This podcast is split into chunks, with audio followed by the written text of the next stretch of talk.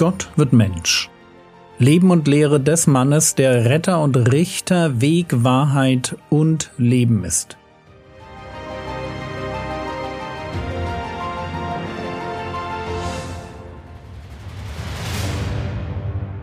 Episode 243 Falsche Propheten Teil 4 Irrlehrer und falsche Propheten ein wirklich unangenehmes Thema.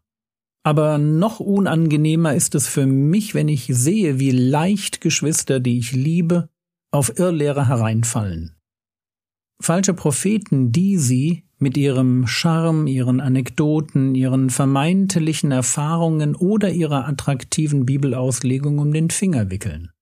Ich hoffe, wir haben alle gut verstanden, dass Christsein ein Weg ist, den wir zu Ende gehen müssen. Und wir tun gut daran, uns die spirituellen Begleiter auf dem Weg gut auszusuchen. Weil, wenn wir das nicht tun, dann kommen wir unweigerlich irgendwann vom Weg ab. Vielleicht nicht heute und morgen, aber es wird geschehen. Irrlehre schadet meist, erst auf lange Sicht. Vor allem dann, wenn sie sich nicht direkt wie die Irrlehre von Sekten oder der liberalen Theologie direkt gegen das Erlösungswerk Christi richtet. Wenn sie Wahres und Falsches miteinander mischt, dann wird es besonders heikel. Wie gesagt, auf lange Sicht. Deshalb ist es so wichtig, dass wir Jesus ernst nehmen, wenn er sagt, hütet euch vor den falschen Propheten. Und deshalb ist es so wichtig, dass wir langsam die Bibel lesen, Bibelverse auswendig lernen, uns Zeit nehmen fürs Nachdenken, wirklich zuhören, was Gott uns zu sagen hat, und eine Routine entwickeln, um auf dem intellektuellen Niveau, das Gott uns gegeben hat, echte Bibelkenner zu werden. Hütet euch vor den falschen Propheten. Aber kommen wir zu unserem Thema mit den Früchten zurück. Lukas Kapitel 6, die Verse 43 bis 45.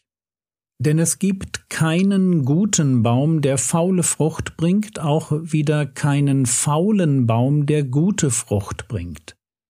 Denn jeder Baum wird an seiner eigenen Frucht erkannt. Denn von Dornen sammelt man nicht Feigen, auch liest man von einem Dornbusch keine Trauben.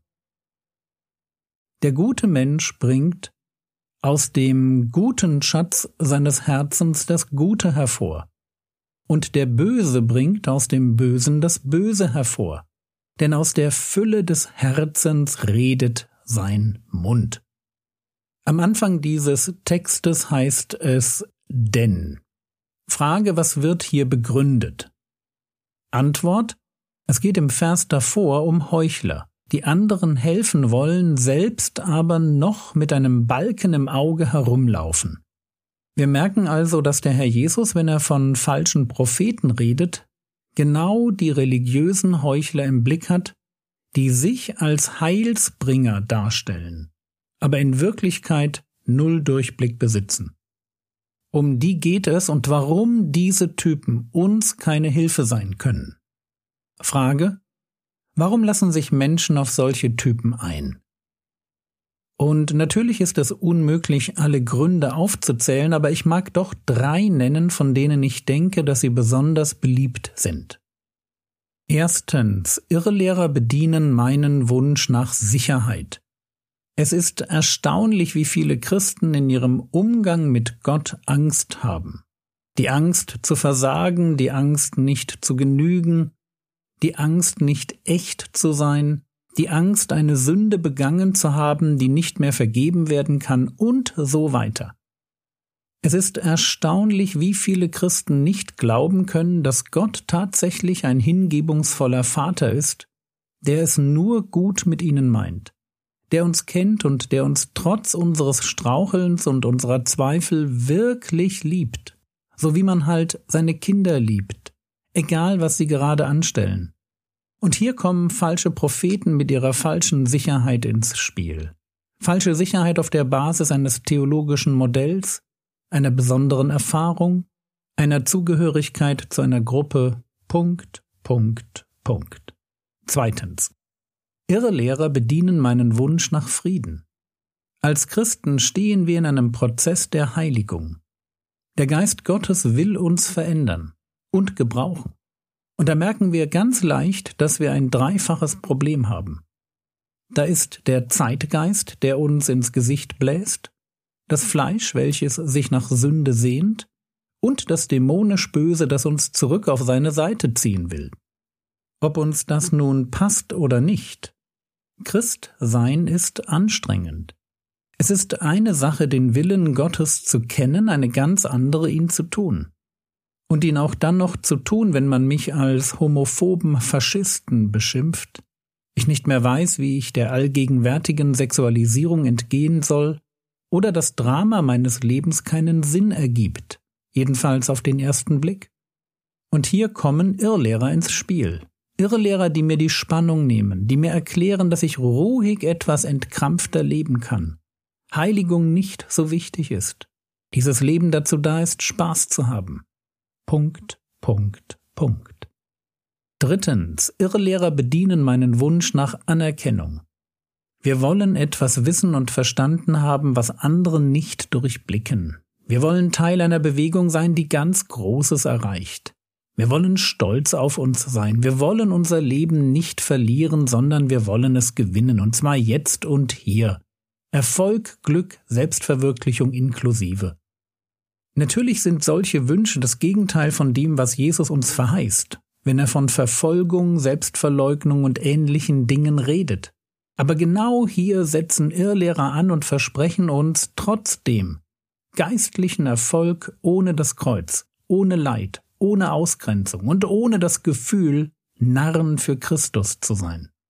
Wir können heute schon zu den Siegern gehören. Das ist ihr Mantra. Und es ist eine Lüge. Sicherheit, Frieden, Anerkennung, das sind die verführerischen Hoffnungen, die Menschen dazu bringen, den Predigten von Irrlehrern zu lauschen. Lukas Kapitel 6, Vers 45 Der gute Mensch bringt aus dem guten Schatz seines Herzens das Gute hervor, und der Böse bringt aus dem Bösen das Böse hervor, denn aus der Fülle des Herzens redet sein Mund. Zwei Arten von Menschen, die Guten und die Bösen. Und ich kann sie unterscheiden, indem ich mir anhöre, was sie sagen. Aus der Fülle des Herzens redet der Mund. Das ist eine super Sache. Die Worte eines Menschen verraten ihn, genau genommen verraten sie, was in seinem Herzen ist, sprich, was er für ein Mensch ist. Der gute Mensch redet Gutes. Das, was er sagt, ist gut, weil es wahr ist und gut tut. Es hilft mir weiter, es hält mich geistlich in der Spur. Und deshalb ist es so wichtig, dass wir genau zuhören.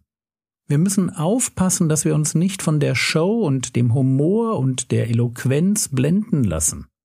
Es geht tatsächlich um Inhalte. Bitte frage dich, wenn du eine Predigt hörst, was wird da gerade gesagt? Und steht das, was da gesagt wird, auch so in der Bibel? Und weil es nicht darum geht, welche Gefühle eine Predigt in mir auslöst, oder ob ich mich gut unterhalten und irgendwie auch gesehen fühle, das sind alles Dinge, die nicht so wichtig sind. Bei Jesus gibt es Predigten, die Menschen wütend machen, die alles andere als unterhaltsam sind und wo Menschen sich sogar ausgegrenzt fühlen. Es geht bei einer Predigt immer zuerst um die Worte, um den Inhalt. Der gute Mensch bringt aus dem guten Schatz seines Herzens das Gute hervor. Es sind die Worte, die gesprochen werden, mit denen wir uns beschäftigen müssen, nicht der Eindruck, den eine Predigt bei uns hinterlässt. Wenn es stimmt, dass Irrlehrer uns mit Themen wie Sicherheit, Frieden oder Anerkennung manipulieren wollen, und ich denke das, dann können wir ihnen nur entkommen, wenn wir uns anschauen, was sie tatsächlich sagen und ob das, was sie sagen, auch so in der Bibel steht. Und wie man das als Laie tun kann. Dazu in der nächsten Episode noch ein paar Tipps.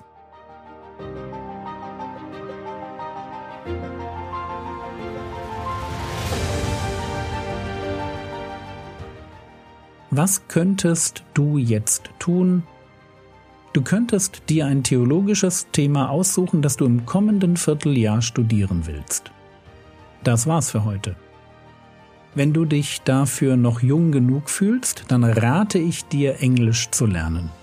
Ich verlinke dir ein Kinderbuch, mit dem du anfangen kannst.